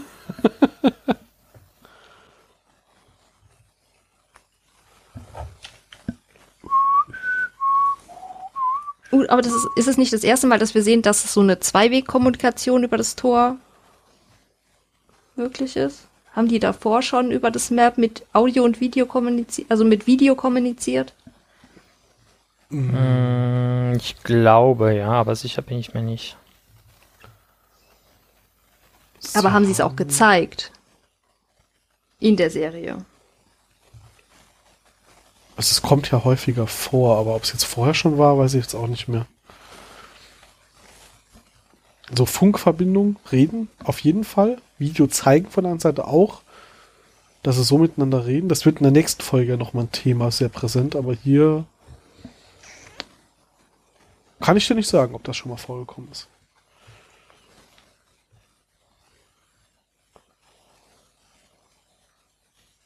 Haben wir's? Äh, ja, ich habe dann So nur noch was zu den Asgard, glaub, und das kann ich dann mit dir bei deinem Asgard-Planeten, das kann ich da, da. Ich wollte uns ja nur die schöne Szene für den Schluss aufheben, dass wir das nicht so drunter Ja. mischen vorne dran. Äh, auch- Moment, ich habe da noch Filmfehler, habe ich die alle genannt? Den habe ich.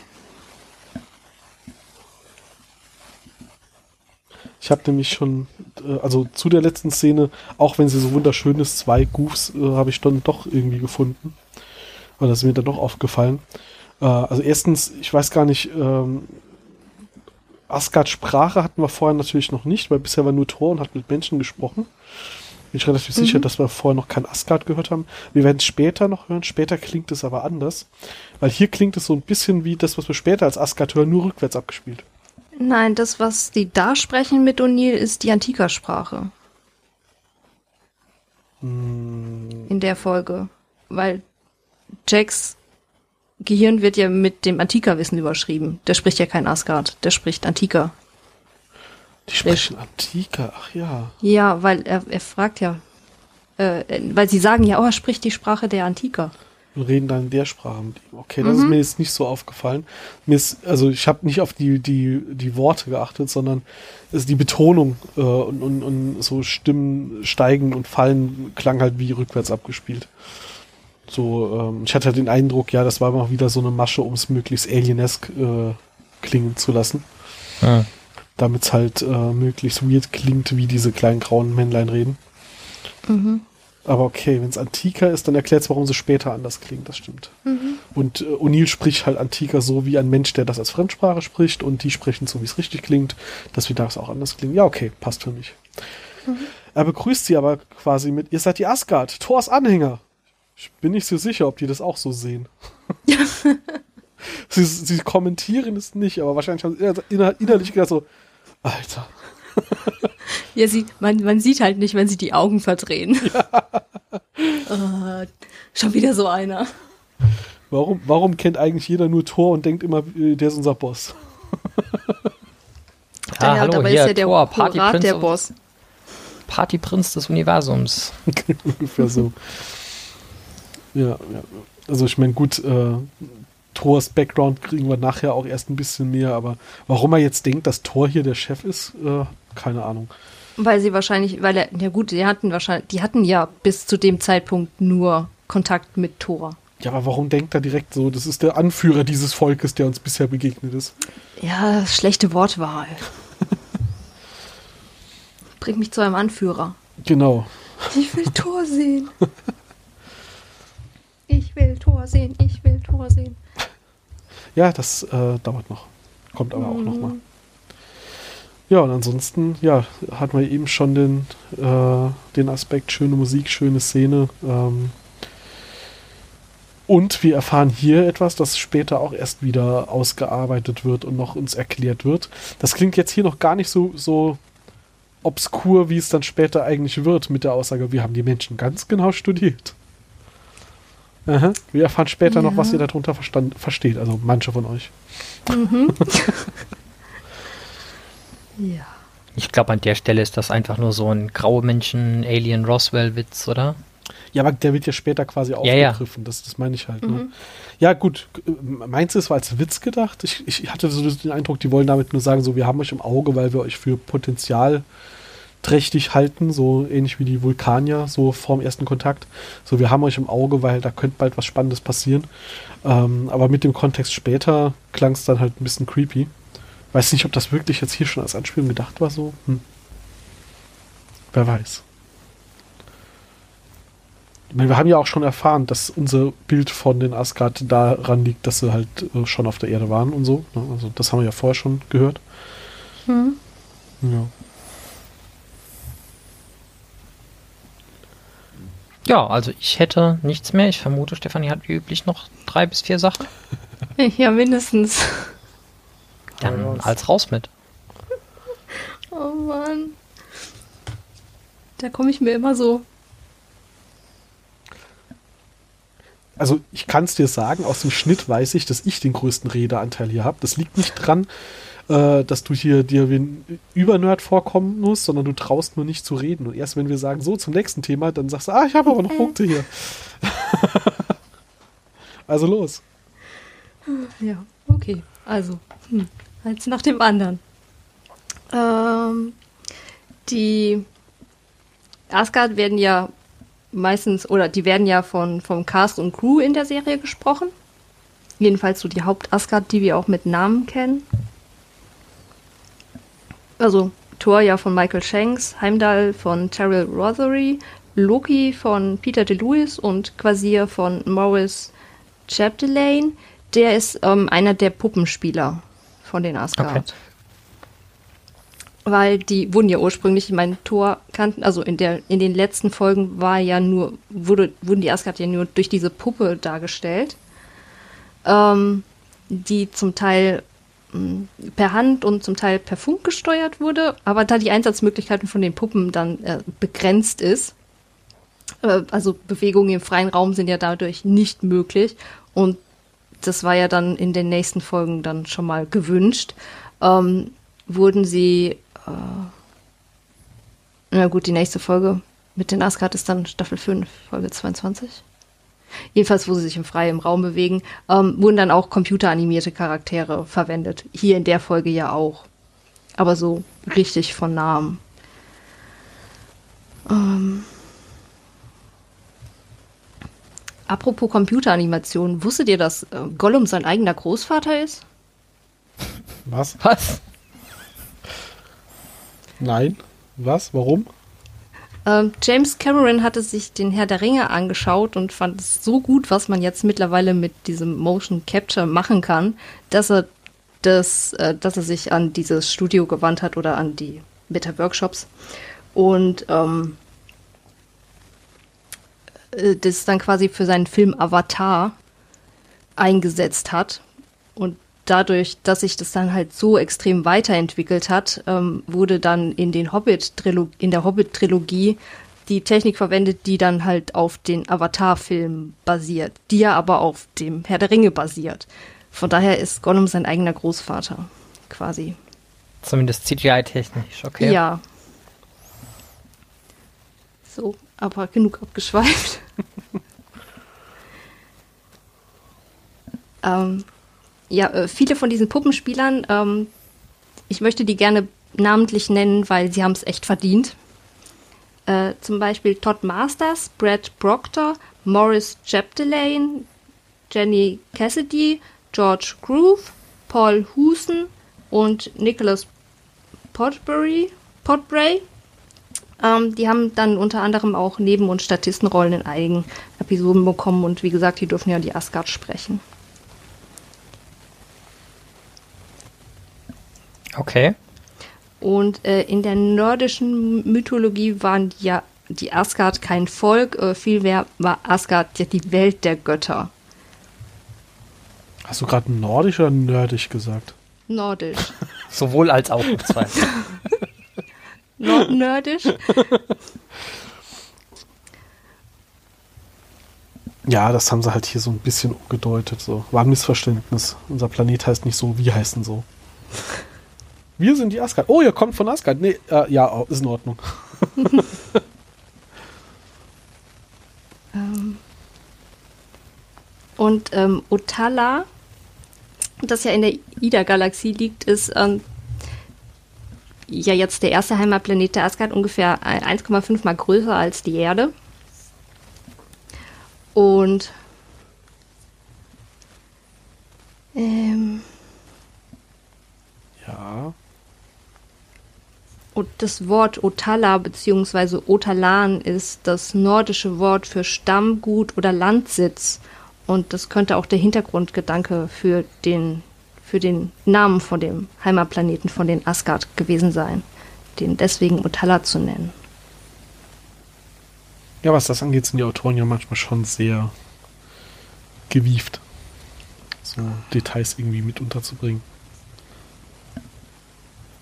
Ja, der, was ich auch ganz interessant fand, was ich dann darüber gelesen habe, äh, der Begriff Otal oder Althochdeutsch Uodal ist das Grundwort in einigen germanischen und deutschen Namen, unter anderem Ulrich. Fand ich ganz interessant. Äh, okay. Es ist jetzt aber schon so ein bisschen laut Verschiebung passiert. Bis zu Ulrich. Wäre ich jetzt ja. absolut nicht drauf gekommen. Nee. Na gut, kann natürlich sein, ne? So abgeleiteter Name davon über die Jahrhunderte äh, Lautverschiebung und heute heißt es halt Ulrich.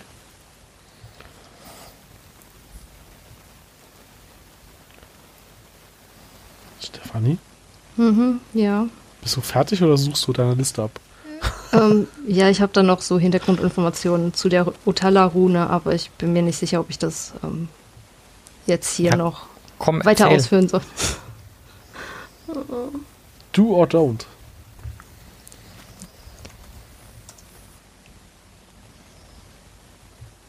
Moment. Liebe Zuhörer, ich hoffe, ihr habt alle einen Podcast-Player, der Pausen für euch rausschneidet. ich bin zu faul, zu faul für Schnitt inzwischen. Oh je. Ach, da müssen nein, die nein, Leute durch. Man muss nur zwischendurch reinlabern, dass die, dass die Leute nicht denken, irgendwie äh, der, der Podcast-Player ist abgeschmiert. Dann kann man das schön überspielen. Sogar die Nationalsozialisten oder die im Nationalsozialismus haben dann diese Rune quasi missbraucht für die siebte SS Freiwilligen Gebirgsjäger-Division. Gut, die waren ja allgemein, die waren ja allgemein ganz gut da drin, sich Futakronen anzueignen. Ja, die haben dann ähm, die die Rune ein bisschen geändert. Okay, nein, das war's. Ich bin, ich bin, ich bin, ich bin fertig, das muss ich nicht. Fix und fertig und durch. Ja. okay. Ich glaube, ich bin dann damit auch auch durch. Dann Fertig. können wir unseren Storyteil abschließen, glaube ich kommen zu den beliebten Kategorien uh, Quiz äh, und Kommentare. Sorry, ich, Nein, darf, ich, darf ich doch noch? äh, wir, haben, wir haben in der Folge ja auch, glaube ich, rausgefunden, was in der Ja, der kommt in der Folge jetzt das erste Mal wieder vor, dass ähm, ähm, der für Carter geschwärmt hat. Dass der überlebt hat. Was? Wer? Hm. Der, der von dem Virus dann so arg betroffen war. Wie heißt er? Sim Simmons?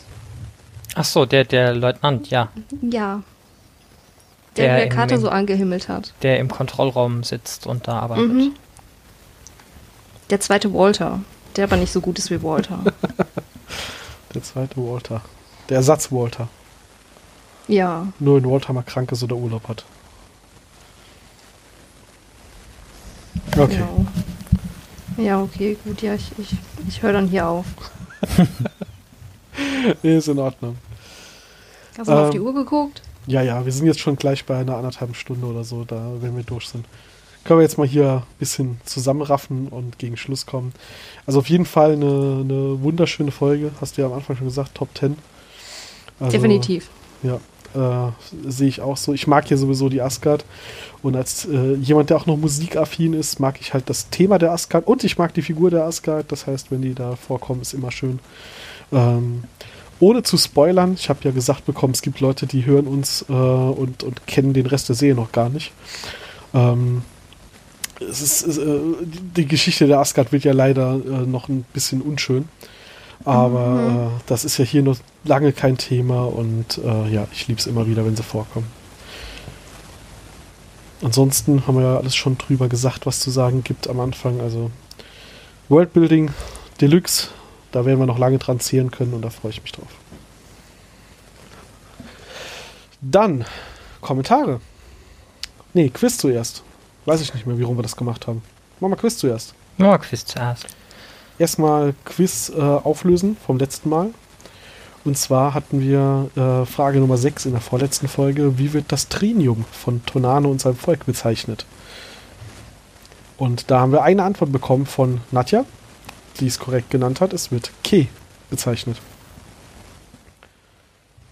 Ja, entsprechend mache ich da nochmal ein Päckchen fertig. Nachdem wir jetzt eine Weile lang keins mehr verschicken konnten, haben wir da jetzt nochmal einen Anlass. Und wir haben natürlich auch noch eine neue Frage, diesmal sogar eine, die wir hier im Podcast mehrfach genannt haben, die Antwort.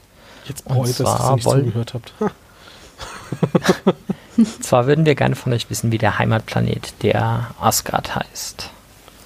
Zur Zeit dieser Geschichte. Ich wollte gerade sagen, der in dieser Geschichte vorkommt.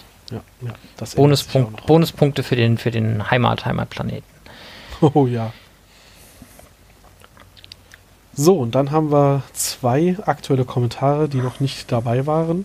Ähm, nur als kleiner Hinweis, wir sind diesmal ein bisschen früher dran mit der Aufnahme, also nicht wundern, wenn euer Kommentar hier noch nicht dabei ist, der kommt dann das nächste Mal.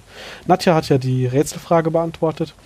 Und ähm, ja, unser Hickhack, das wir so ein bisschen haben mit Leuten, die so einen Podcast hören, die haben halt die DVD-Box schon. Ähm, Nadja hat ja gesagt, äh, hat hier nochmal kommentiert, als eingefleischter Star Trek-Fan ist für die, sie die Welt von Stargate ja noch neu und deswegen freut sie sich über die DVDs und macht dann auch mit. Genau. Sie hat auch noch im Periodensystem versucht, dieses Trinium oder Ke zu finden äh, und äh, hat es nicht geschafft. Ja, das Problem kennen wir. Äh, ich gehe jetzt nicht nochmal auf Valenzprotonen ein. Ah, ansonsten haben wir noch einen Kommentar bekommen von Nils Hunte. Der Nils hat äh, ge geschrieben, Moin Steffi und der Rest. Moin Nils. Ja, äh, danke. Äh, warte mal, wie hieß er nochmal? Das wird mich noch ewig verfolgen. Ähm, da, da, ich- wie, wie hieß der, der Kollege nochmal, der das eingeführt hat? Jetzt komme ich gerade nicht drauf. Und das ist jetzt kein Joke. Michael? Ich, Michael, danke. Ähm, das war jetzt nicht bös gemeint, Michael. Äh, aber verdient hättest es schon. Du bist jetzt schuld, dass, dass alle das jetzt irgendwie äh, so verwenden. Ähm, ja, also der, der, der Nils wollte uns sagen, dass er schon länger mal kommentieren wollte und ähm, das mit der Zeit aber manchmal schwierig ist. Aber zu der Folge mit ähm, den Geistern hat er noch geschrieben, wir waren, wir haben uns ja ein bisschen darüber unterhalten, welche äh, Ränge da so die Leute haben und ähm, warum die da welche Ränge haben und äh, warum jetzt ein Captain da ein Team leiten darf wenn S- SG1 ja von einem Colonel geleitet wird. Und er hat dann erklärt, dass das ähm, also er war äh, Notfallsanitäter bei der Bundeswehr, hat da so ein bisschen äh, Informationen, Background drüber, Know-how, das ich auf jeden Fall mal nicht habe, weil ich mit dem ganzen Kram überhaupt nichts anfangen kann. Und er hat gesagt, ja, also ein, ein Colonel wäre quasi ein Oberst, ein Captain wäre so ein Hauptmann und eigentlich sind beide Ränge zu hoch für sowas wie ich leite hier so ein Team. Ähm, weil der Oberst hat eher so die Rolle, eine ganze Abteilung oder eine Kaserne zu befehligen.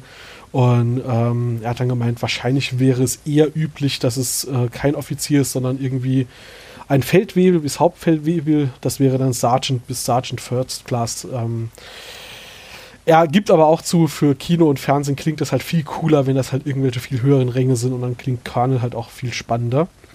Und ähm, als ich dann noch geschrieben habe, ich habe ihm dann geantwortet, äh, habe ich bedankt und habe gesagt, dass mit Captain, also ich kenne die ganzen Ränge nur aus solchen Serien, deswegen habe ich keine Ahnung und Captain kennt man vielleicht noch aus so äh, äh, Piratengeschichten und sowas. Und hat dann noch erklärt, dass das auch nochmal unterschiedlich ist. Also ein Captain äh, bei der Army und einen für die Navy. Und der Captain bei der Navy ist dann schon der Rang, der, der hier jetzt ein Colonel wäre und dass das dann auch nochmal unterschiedlich ist. Äh, Okay, äh, viel zu unnötig kompliziert der ganze Spaß. Ähm, prinzipiell hat er aber jetzt die Vermutung in den Raum geworfen, ähm, im Film äh, haben sie ja irgend so einen abgehalfterten Typ, der mit seinem Leben abgeschlossen hat, gesucht. Und dann haben sie halt einen Colonel gehabt, den sie da irgendwie reaktiviert haben, der schon viel zu viel erlebt hat und da natürlich einen passenden Rang haben musste und so weiter. Und äh, den auf, äh, haben sie ja dann, dann auf die Selbstmordmission geschickt. Und den Rang mussten sie dann für die Serie ja übernehmen. Und wenn natürlich der SG1-Chef die ganze Zeit Colonel ist, dann muss das ja irgendwie auch grob mit den anderen Teams zusammen nochmal passen. Und ähm, das war so seine, sein Versuch, das Ganze zu erklären. Also danke auf jeden Fall für die Aufklärung. Wer sich da jetzt äh, über die genaue Erläuterung, die er da gepackt, reingepackt hat, interessiert, unter der Folge Geister kann man das Ganze nachlesen. Und äh, genau, viele Grüße sendet Nils von gestern, heute, übermorgen. Ähm, wenn er das schon so schreibt, mag ich das auch erwähnen, weil äh, wer sich, wer sich, ich habe es ja eben schon mal äh, äh, die, die Serie erwähnt, wer sich für Star Trek Picard und generell für Star Trek interessiert, gestern, heute, übermorgen ist auch ein schöner Podcast über eine äh, aktuellere Serie als Stargate. Gut. Ich glaube, dann haben wir es. Dann können wir es zusammenpacken. Ja. Fehlt noch was? Nö. Mm -mm. Dann hören wir uns in zwei Wochen nochmal. Äh, macht's gut, kommentiert uns, bewertet uns gerne auch positiv mal, wenn er, wenn er uns irgendwo findet und äh, ja, empfehlt uns weiter. Wir freuen uns über jeden, der uns hier zuhört, äh, auch wenn es mich immer noch manchmal irritiert, dass es so viele sind. Bis in zwei Wochen. Ciao, ciao. Tschüss. Tschüss.